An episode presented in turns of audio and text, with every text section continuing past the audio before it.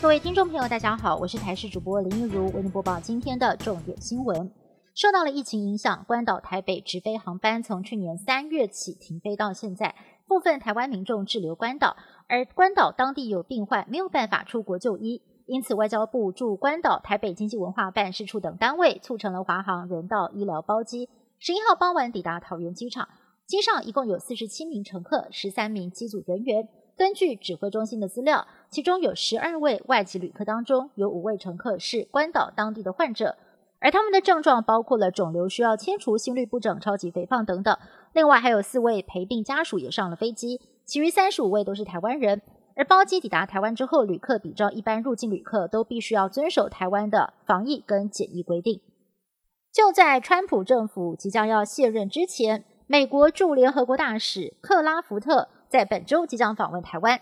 前总统马英九认为美方此举只是想要激怒中国，实际上没有什么样的作用。不过，民进党副秘书长林鹤明在脸书上发文反击，马前总统二零零九年也接见过卸任的美国驻联合国大使波顿，当年还发了新闻稿。比起这次现任大使来台哦，不就更没有作用了吗？国民党文传会副主委黄子哲就回酸了，过去形象还算温和的林鹤明为此火力全开，像极了克拉福特的小秘书。蓝绿阵营隔空互呛，互不相让。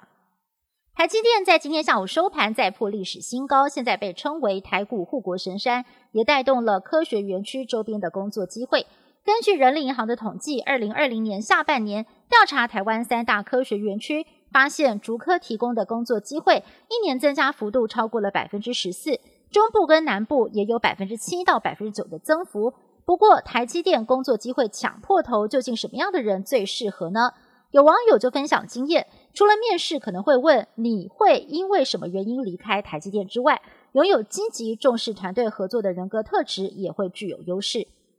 东京在今天又新增了一千两百一十九起的确诊病例。重症人数来到了一百三十一人，再创新高。有人今天是日本的成人节，每到这一天，各地年满十八岁的人都会举办成年礼。不过，因为疫情升温，首都圈又指软封城时期，不少地方成人式喊卡。东京迪士尼乐园也宣布，仪式延到三月份再举行。新宿跟墨田区等则是改为线上举行，而其他县市则是举行了德来速成年礼，开车领取成年证明跟纪念品。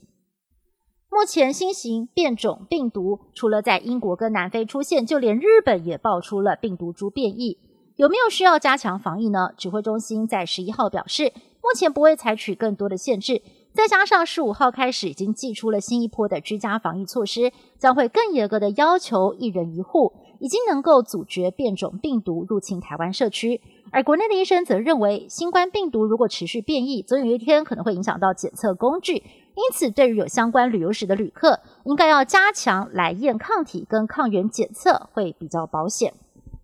英国的变种病毒来势汹汹，目前已经超过了三百万人确诊，死亡人数更是破了八万。但是呢，有不少的英国民众不甩英国封城规定，在假日午后的海滩挤满了人潮，还有很多人根本就没有戴口罩。另一方面，英国也快马加鞭的在施打疫苗，每天大约有二十万人接种。英国政府誓言，在今年秋天以前要为所有的成年人施打完毕。